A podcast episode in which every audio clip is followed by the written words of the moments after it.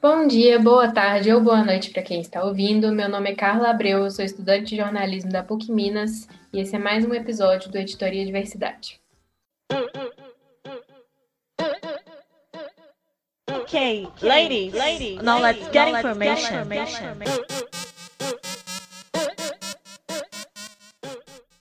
Hoje eu vou conversar com a Irine Ferreira e a gente vai falar um pouquinho sobre o Complexo do Branco Salvador. Oi, pessoal, é um prazer estar com vocês aqui hoje. É, como a Carla já me apresentou, eu sou a Irine Ferreira, sou estudante de jornalismo e quase concluindo o curso. Eu sou basicamente aficionada em cinema e é uma área que eu pretendo é, trabalhar e eu me interesso bastante, principalmente nas áreas de animação, atuação e direção. Tá, a gente vai falar um pouquinho sobre o conceito de White Savior Complex ou Complexo do Branco Salvador e como é, ele surgiu assim, né? O termo White Savior Complex, traduzido no português para Complexo do Branco Salvador, é um termo usado para se referir a uma pessoa branca que fornece ajuda a pessoas não brancas de maneira egoísta. Ele se aplica também às pessoas brancas que usam a caridade para se autopromover. A origem desse termo vem da modernização do que é expresso no poema O Fardo do Homem Branco, de 1898, composto por Rudyard Kipling. É, esse poema foi escrito a respeito da conquista estadunidense das Filipinas e outras ex-colônias espanholas e o neocolonialismo. Esse conceito é aplicável na vida real e em filmes, mas ele é muito, muito famoso em alguns filmes que a gente conhece bem. Então, foi por isso que eu chamei a Irine para conversar com, ah, com a gente e explicar um pouquinho da representação desse fenômeno que acontece em filmes, séries e até desenhos. Então, eu vou deixar a Irine falar um pouquinho sobre alguns exemplos que são filmes muito conhecidos e muito premiados. Então, é, com certeza você já assistiu um filme que ele que a história principal é baseada na síndrome do Salvador Branco é, principalmente pelo fato de que esse tipo de narrativa elas já se tornaram uma espécie de clichê cinematográfico, no qual os personagens é, brancos, geralmente, é, branco na maioria das vezes, né, resgata personagens não brancos de, de basicamente circunstâncias infelizes. É, esse tipo de narrativa ele se tornou tão comum, tão familiar, enraizado na nossa sociedade, que ele está presente em praticamente todos os filmes e todos os gêneros de cinema, principalmente é, os filmes estadunidenses, porque os roteiros estadunidenses geralmente eles gostam bastante de abordar narrativas em que o, o protagonista é branco, é, é retratado como uma figura heróica, brilhante, é, quase que messiânica, e essa pessoa frequentemente ela passa por uma jornada de autodescoberta, na qual ela aprende algo so sobre si mesmo depois de resgatar personagens não brancos de suas vidas cruéis, entendeu? E então, geralmente, é, geralmente essa, essa associação, né, de um personagem branco como heróico e o personagem negro como um sábio aconselhador, também não é só uma narrativa é, estadunidense presente nos filmes estadunidenses e tudo mais. A gente pode ver, eu lembro de uma figura que era muito popular na minha infância, que na história da, do sítio do Pica-Pau Amarelo, que era a figura da tia Anastácia, que era aquele personagem secundário ali que me lembrava, que me lembra muito é, na questão do roteiro, aquela pureza celestial que o negro é retratado geralmente quando ele está num, num personagem secundário e geralmente ele nunca está ali como personagem principal e ele sempre vai precisar da ajuda de um personagem branco para dar sustentação na sua história. É, esse tipo de narrativa, no caso na cinematurgia, é conhecida como uma muleta. Ela é uma muleta narrativa. E a crítica principal nesse tipo de narrativa está no fato que elas distorcem a sociologia das relações raciais e éticas. É, geralmente elas apresentam é, personagens brancos com ética, com características éticas e morais como sendo intrínsecas a eles, inatas. O branco naturalmente é um personagem ético, cheio de moralidade, e geralmente essas mesmas características elas não são encontradas nos personagens não brancos da, da trama. É, geralmente a gente isso é, isso é muito fácil de perceber em vários filmes. É, e eu queria, pera, eu vou comentar mais uma coisa que eu também acho importante, é que geralmente esse homem ou essa mulher, esses personagens brancos, eles geralmente se sentem fora de sua própria sociedade. O roteiro geralmente ele narra como esse personagem branco ele vai assumir uma, uma posição de líder nessa outra sociedade, uma liderança racial para resgatar as minorias não brancas e ou estrangeiras que estão passando ali por um sofrimento que, segundo o roteiro, elas não dão conta de superar. E apesar de, das boas intenções, geralmente essas histórias elas são descritas como mirabolantes, se você parar para pensar, porque parece muito que o que a pessoa que escreveu está tentando compensar um sentimento de um privilégio branco. É, por exemplo, em Avatar, fora isso, toda, toda a trama envolta na xenofobia, também tem muito é, a característica de um ex-fuzileiro naval branco que sai do seu planeta natal, do qual ele não se sente é, integrado, para ir para uma tribo humanoide na qual ele passa a ser referência e só a partir dali que, eles, que ele consegue uma vitória contra seu próprio povo. É, então, eles têm muito essa, essa, essa característica de, de que as pessoas não brancas só vão conseguir vencer se elas tiverem a ajuda de um personagem branco. Aí a gente chega em alguns pontos que são muito relevantes para a conversa, que é às vezes a dificuldade de, de reconhecer essa narrativa do, do Salvador Branco, porque, por exemplo, em Avatar, a gente tá. Ali é uma narrativa de, de Salvador Branco, mas ela é disfarçada o tempo todo pelos, pelos efeitos é, especiais do filme. Só que aquele, aquela questão é que aquilo ali, ele tá em um corpo que, primeiramente, livra ele da culpa branca dele e livra ele também do mal que, em tese, o país dele, o povo dele fez contra ele, já que ele é um deficiente no filme, quando ele tá no corpo de homem branco. É, e, e a mutação que ele faz, assim, entre aspas, para estar naquela comunidade como um dos humanoides é, possibilita que ele não seja mais deficiente. Então, que ele não, que ele se livre um pouco dos traumas de guerra, traumas esses, esses que ligam ele à, à origem dele. E também tem a questão de que a questão principal, que é qual é o problema da narrativa do Salvador Branco? Qual que é o problema de ligar a pessoa branca a alguém que ajuda a pessoa não, não branca? O problema não é a ajuda em si. O problema é o protagonismo. O problema é, é, por exemplo, muito facilmente reconhecido no filme The Help ou Histórias Cruzadas. A gente tem ali uma exatamente o personagem que você descreveu. A gente tem uma menina branca, jovem, que se sente deslocada na sociedade dela, já que ela vê todas as pessoas que foram para o ensino médio com ela, por exemplo, mulheres brancas, em uma situação de mulher de família.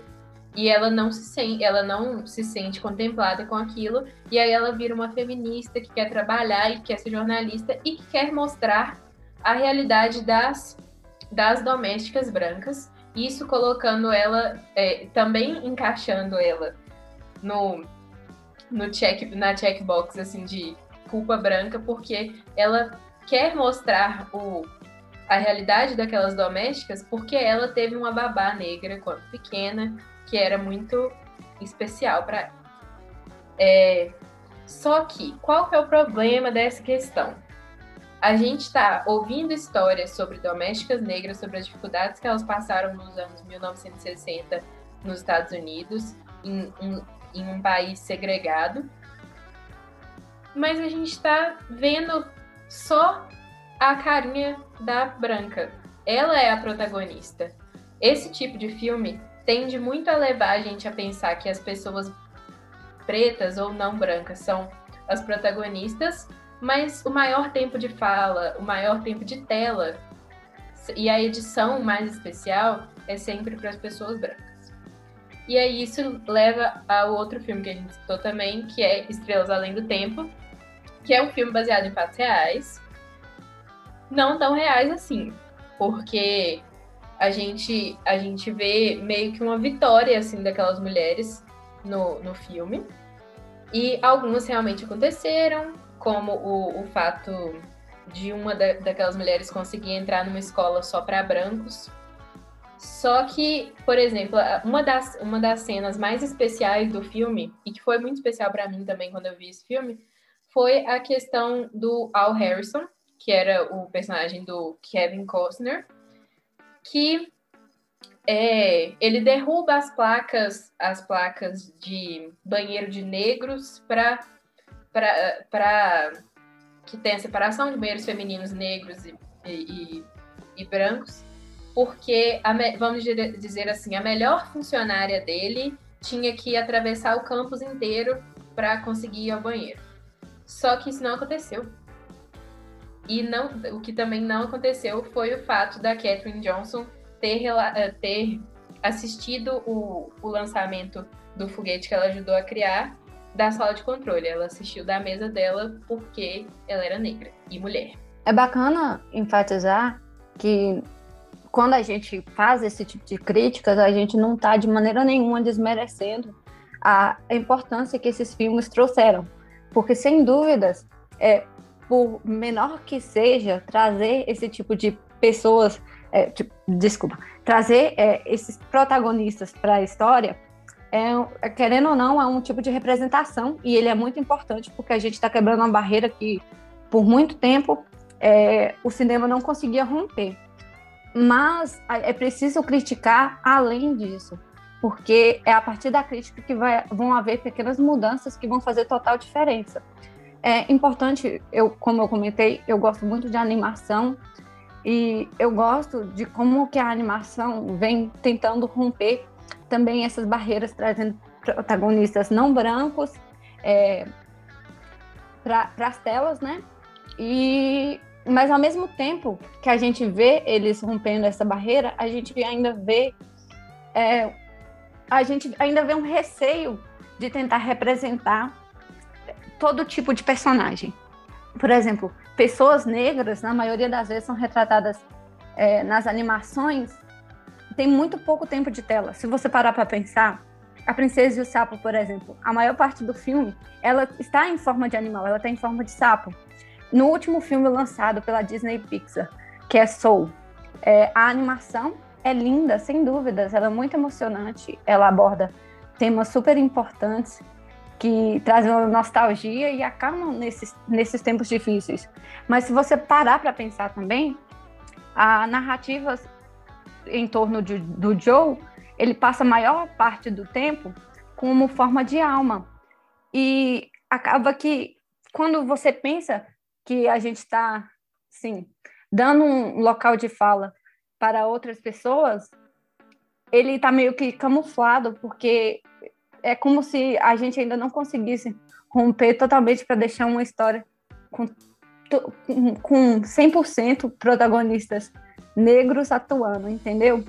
Ou pessoas não brancas. Então, é, esse tipo de, de conteúdo ele é importante, sem dúvidas, mas é preciso ultrapassar além, e além dessa barreira que a gente acabou de quebrar. É de pouquinho a pouquinho, mas é importante debater sobre isso. Do White Savior foi muito debatida quando, numa indicação ao Oscar, Green Book ganhou o melhor filme e isso indignou muitas pessoas, porque um filme que mostra a visão branca do racismo e mostra exatamente o que a gente está falando, de uma pessoa que aprende sobre si mesma, em que a, a, a pessoa negra daquele filme está ali só para ajudar no, no, desenvolvimento do branco, assim, foi muito claro pra gente aquela questão e isso deixou muita gente muito revoltada. A família do personagem na vida real ficou muito, do personagem negro ficou muito revoltada e também é, despertou comentários da comunidade negra em geral e do Spike Lee, que foi o diretor de Infiltrado na Clã, que era um dos indicados ao Oscar nesse ano e que era um filme protagonizado por pessoas negras. É, além disso, eu queria fazer é, citar uma sátira do Salvador Branco que todo mundo conhece, que é a professora Morello do Todo Mundo Odeia o Cris. A senhorita Morello, ela é uma professora que está sempre muito preocupada com a vida triste, difícil que o Chris leva, mas ela nunca ouve o Chris sobre as coisas que ele realmente vive. Ela prega estereótipos o tempo todo, ela vai para a África e volta fascinada com homens negros numa hipersexualiza hipersexualização tremenda da, do, daqueles corpos e volta achando que sabe mais sobre a negritude do Chris do que ele mesmo. E isso acontece em diversos momentos. Toda vez que ela aparece, é uma é uma assim, uma piada diferente que a gente ri pra não chorar, que é a questão de ela sempre achar que a mãe do, do Chris é, é viciada, que o pai do Chris é desempregado e que ele vive uma vida muito difícil. Só que ela nunca é, pensa na possibilidade de que talvez ser negro não seja viver na miséria, mesmo que você seja um negro pobre, como era o caso do Chris. E assim, o Chris Rock foi genial em fazer essa sátira em, na história toda de, de Todo Mundo Odeia o Chris, porque apesar de muita gente não ver a representação do racismo nessas séries como algo sério, é, séries como Eu, a Patroa e as Crianças e O Maluco no Pedaço e, e Todo Mundo Odeia o Chris são séries que mostram a face triste do racismo de uma forma cômica porque por muito tempo essa foi a única forma que a indústria aceitou falar de racismo. Aí alguns filmes que a gente pode citar antes de pular para exemplos da vida real são, além de Histórias Cruzadas, Green Book e Estrelas Além do Tempo, é Um Sonho Impossível de 2009, Duelo de Titãs de 2001, Diamante de Sangue, onde a gente vê o Leonardo DiCaprio salvando um negro de outros negros, O Sol é para Todos, ou To Kill a Mockingbird, de 1962, Mentes Perigosas, 1965 e The Girl with All the Gifts, de 2016. Aí, falando um pouquinho sobre a questão na vida real, porque isso não é um, fenômeno apenas de filmes, a gente pode ver alguns, alguns exemplos bem perto da gente aqui no Brasil, ou a gente pode ir um pouquinho mais longe. Aí eu queria começar falando um pouquinho da Rafa Kalimann, que Chegou à final do BBB no ano passado, mas ela já era famosa, ela já era rica, ela já era uma blogueira bem famosa. E ela fez algumas viagens à África e para fazer caridade. E assim, ela usou isso de forma pouco ética em diversos, em diversos momentos. Ela publicou muitas fotos mostrando o sofrimento, principalmente de crianças, é foto com criança no colo, foto é, é, é, rodeada de criança com carinha triste, todas negras. E além disso, ela ainda, ela ainda protagonizou um momento muito engraçado do BBB, se não fosse trágico, que foi quando o Thiago Leifert foi falar sobre a pandemia do novo coronavírus e a primeira é, reação dela foi perguntar como é que estava a África, falar para Manu Gavassi, amiga, a África eles não têm estrutura sendo que logo naquele momento a África ainda estava um pouco melhor do que o Brasil. E essa questão, o comentário dela não é só engraçadinho, porque foi a primeira coisa que ela pensou e, e a primeira coisa que ela queria mostrar que ela se importava. O triste desse comentário é diminuir um continente inteiro, com diversos países em diversas situações econômicas e sociais diferentes, a um, uma palavra, a um, como se fosse um lugar. E aí eu queria que você falasse um pouquinho sobre essa questão da Rafa Kalimann e do, do complexo de Branco Salvador, assim, de alguns blogueiros em geral. Eu não sei como falar basicamente muito sobre esse assunto, porque eu não tenho tanta expertise, mas é importante lembrar que geralmente é, quando, quando as pessoas querem falar sobre esses assuntos, querem abordar é, esse tipo de tema, elas falam do seu próprio umbigo, né? Elas falam a partir de sua percepção e acreditam que, viamente, que no que, no que estão falando, né? Então, elas colocam uma verdade que muitas vezes é infundada e geralmente ela é baseada em, na realidade que, na, na, na falsa realidade que a gente vê é, na maioria das vezes que, que é essa realidade que você falou, que geralmente diminui um continente inteiro, uma pequena parcela. É, fora do Brasil, a gente tem vários casos é, muito famosos, como pessoas que lutam contra a miséria, geralmente pessoas que gostam de embarcar é, para esses continentes é, com a intenção de fazer caridade ou então embarcam é, para serviços voluntários.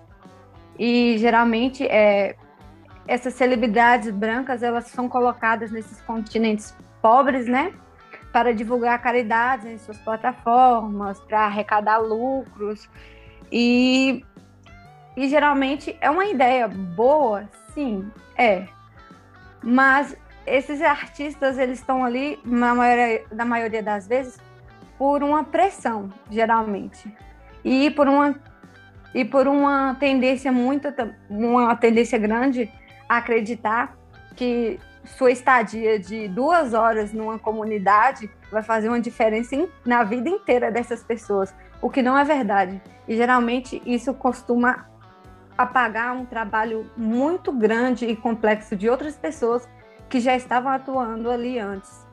É, artistas muito famosos como Ed Sheeran ou One Direction já participaram de, de, ser, de já participaram de projetos famosos como Red Nose Day e a boy band chegou até mesmo a gravar um videoclipe na no continente para arrecadar fundos e nesse vídeo ele mostravam crianças é, geralmente sua maioria negras é, de comunidades pobres dançando ali, só mesmo para expor as crianças para arrecadar lucros. E a pergunta que fica no final é do que é, muito é do que do que adianta é, você expor essas pessoas muitas vezes até mesmo sem consentimento é, dos pais dessas crianças que são menores de idade e a que custo? Se é só mesmo para promover a sua imagem. Você nem sequer quer retratar o que aquela criança, quem é aquela criança ali da imagem. Ela é só mais uma criança é, pobre, negra que você quis colocar no seu Instagram e isso não, isso na maioria das vezes é, só te coloca como uma posição de herói, mas não altera é, o sofrimento que aquelas pessoas estão passando ali. O Red Nose Day é um evento que a Comic Relief, que é um, uma organização britânica de caridade, faz todo ano. E eles chamam artistas para cantar nesse evento e, e, eles arrecadam, só que eles, eles começam a arrecadar antes. Então foi só em 2019 que a Comic Relief percebeu que mandar artistas gravarem vídeos em lugares pobres da África não era uma boa ideia. É, esse clipe do, do One Direction é bem velhinho, como One Direction também, porque acontece, né? Mas é, esse clipe do, do One Direction foi uma regravação de uma música antiga é, que eles fizeram e o dinheiro arrecadado com os views do clipe e o dinheiro que eles economizaram não gravando o clipe no estúdio foi doado para aquelas crianças. Só que aí a gente chega na conclusão é falar que a caridade é boa sempre, ajudar os outros é maravilhoso, só que a gente precisa parar para refletir se a gente está fazendo isso de forma ética. É, não é só a caridade que tem que ser, que a gente tem que refletir se está sendo ético quando faz ela, é tudo na vida, mas a questão é, é você, branco, rico ou classe, ou classe média, porque aqui a gente não está falando só de pessoas famosas, tem pessoas anônimas, ricas, que vão para também fazer caridade. É, se você vai para um lugar, fica lá duas horas, duas semanas, um mês, ajudando aquelas pessoas para postar nas suas redes sociais, quando você vai embora e continua postando, aquelas pessoas ficam como? E é aí que a gente entra no problema principal, que é, além de promover o estereótipo de que a África é um continente homogêneo e miserável e pobre, é, esse tipo de voluntariado e de caridade tira o protagonismo de ativistas locais que lutam pelas melhorias naquelas, naquelas comunidades todos os dias. A gente não está falando de. A gente, a, a gente olha para Rafa Kalimann indo lá e tirando uma foto, mas a gente não pesquisa, não procura saber sobre as pessoas que estão lutando por condições melhores de vida ali todos os dias. Então, é muito importante a gente refletir que existem diversas formas éticas de ajudar, mas expor as dificuldades de pessoas não brancas para ganhar likes não é uma delas. E aí a gente faz um círculo e volta ao fato de que filmes que propagam essa narrativa só incentivam as pessoas a fazer isso na vida real e fazem a gente esquecer de quem realmente sabe o que está acontecendo ali. Então, para acabar a conversa, eu queria perguntar a Irine se ela tem mais alguma coisa para falar. Eu só queria comentar é, que, com relação aos fatos é, de cinema relacionados à vida real, é importante destacar também que um, um exemplo muito, muito importante de que a gente tipo, ainda não conseguiu alcançar uma plena representatividade é, com pessoas não brancas em com, como centro é, da cinematurgia, é porque a gente tem, tem conseguido agora vencer aos poucos, mas apesar de que nessa, nessa última indicação ao Oscar, a gente conseguiu alcançar um número grande de pessoas não brancas em categorias importantes da, premi de, da premiação. Mas, é, por exemplo, uma das maiores atrizes é, da atualidade, a Viola Davis, que ela está sendo indicada agora para melhor atriz, ela está sendo indicada pela quarta vez. É a quarta indicação dela. E ela alcançou é, a honra de ser a melhor. Ela, ela alcançou o fato de ser a maior, a, a mulher negra mais indicada na história, com quatro indicações. A Mel Streep, que é a mulher com mais indicações, ela tem mais de 20. Então é uma diferença muito grande. E são mais de 90, são 92 anos é, de premiações. Eu acho que são 92 ou 93 anos de premiações. Mas e o número de e o número de mulheres é, negras que ganharam a estatueta de melhor atriz foi só uma, a Halle, a Berry. Então, a gente tem 93 anos de premiação com só, só uma, com só uma mulher negra ganhando na, na principal categoria do prêmio. E entre esse e entre esses fatos, a gente tem também a gente também tem o fator de que pessoas não brancas geralmente não costumam concorrer às principais categorias. E o Oscar desse ano ele conseguiu é, reunir e indicar pessoas não brancas nas categorias mais importantes, como e principalmente a conquista de muitas mulheres na entrada dessas categorias que antes também eram dominadas por homens. É, são pequenas mudanças que podem passar despercebidas, mas são, uma, são, muito, são muito grandes, são grandes conquistas. E apesar disso, a gente está muito atrasado. E era só mais um ponto que eu queria comentar mesmo. Foi um prazer ter, ter você por aqui também, Arine. Eu queria, eu queria só reafirmar que é muito importante falar sobre esse assunto.